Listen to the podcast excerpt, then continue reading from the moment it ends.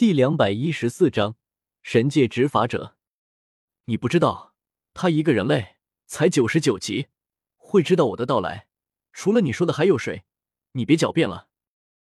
修炼冷哼一声说道：“修罗啊，修罗，别以为我不知道你为什么跑过来，还不是为了陈封？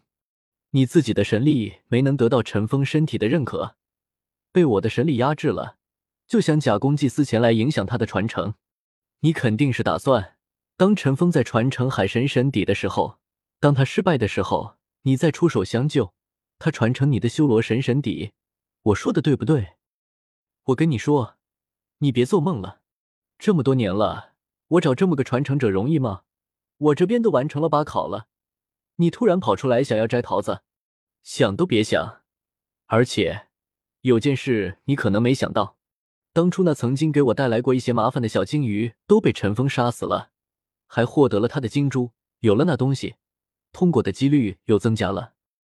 海神直接说道：“他能杀死深海魔鲸王，是凭借你海神的力量。”修罗说道：“啊！”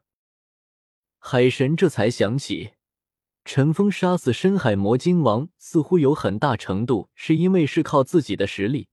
才彻底镇住了深海魔晶王，从而制胜。而实际上，就算陈峰的海神亲和度超过了百分之百，海神也是可来可不来的。可他知道修罗神有抢夺陈峰的意思，这才屁颠屁颠的用最快速度赶了过来，就是不希望陈峰在传承的时候出现什么问题，给修罗神抓到机会。神的力量是不能干预到人界的，永远都不能。只有成神时留在人界的一丝神念，可以辅助被选者完成考核，而且还绝不能徇私。否则，海神早就动用自己的力量对付当时威胁到唐三生命的千仞雪了。海神的想法是，先用最快速度帮助陈峰完成海神传承。说起来也算是生米煮成熟饭。就算修罗神在神界地位崇高，也不可能再强行抢陈峰了。就算当时借助了你的力量又如何？你明知道他是我的传承者，还横插一杠子，修罗神，大家都是主神，就算到神界委员会去告神状，我也不怕你。看什么看？不服气啊？别老用你那死鱼眼睛看我，这里是我的海神殿，就算动手，你也未必打得过我。海神说道。你是在和我说先来后到了？修罗冷哼一声说道：“没错，总要有个先来后到吧？你等陈峰都完成了我的海神八考才钻出来想要抢人，身为执法者，你这还不是知法犯法？”海神昂首挺胸的说道：“好，那我就和你到神界委员会理论一下何为先来后到。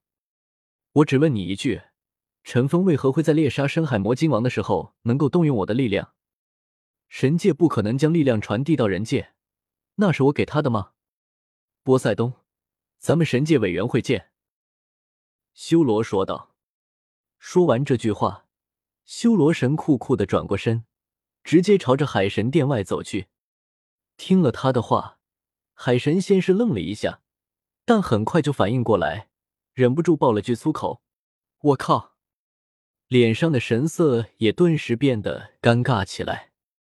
他一直想的都是修罗神在陈峰即将完成海神传承、继承自己神底之位的时候，突然跑出来摘桃子。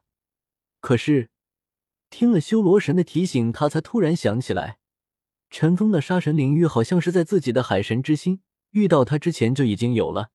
那东西似乎本身就带着修罗神的气息。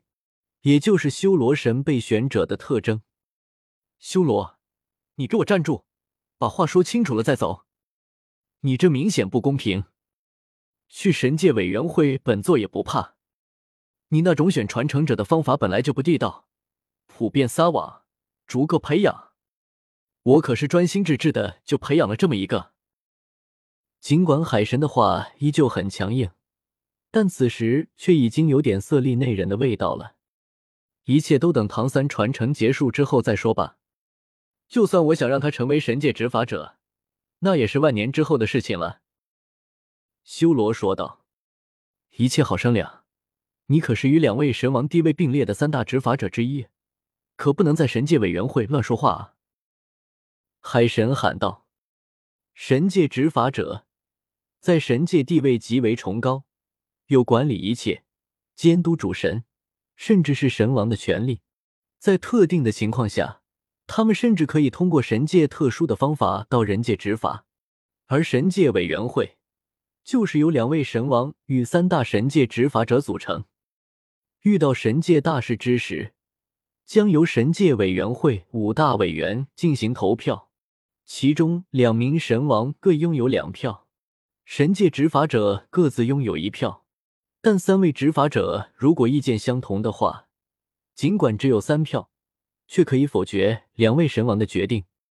这五大委员并称为神界五至尊，而海神虽然不属于五至尊之一，但也是仅次于五至尊的主神一级，实力又极为强悍，所以倒也不怎么怕修罗神。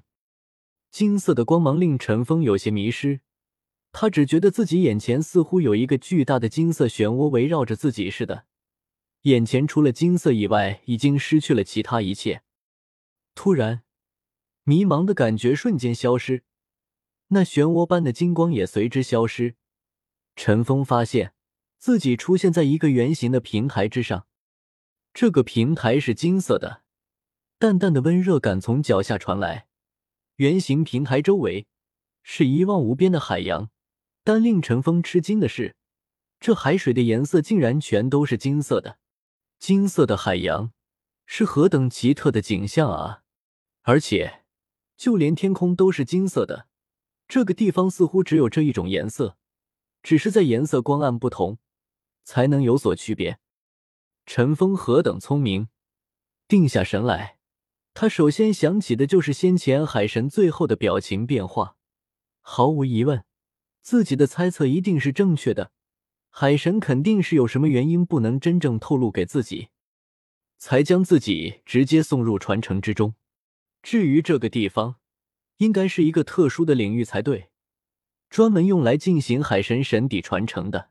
这是目前陈峰通过自己的感知所能了解的全部。在这圆形平台周围，斜上方漂浮着八个小型的圆形平台，看上去都在直径两米左右。以陈峰所在的平台为中心，八个小型平台。先前海神说过，自己要完成海神传承，需要通过八个难关。看来，应该和这八个圆形平台有关了。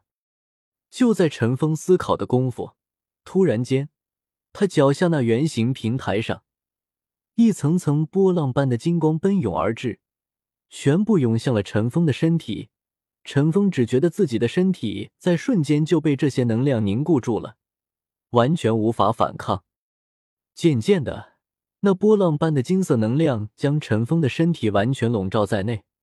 令陈峰哭笑不得的是，居然连呼吸也被完全封闭了，除了眼睛还能看之外。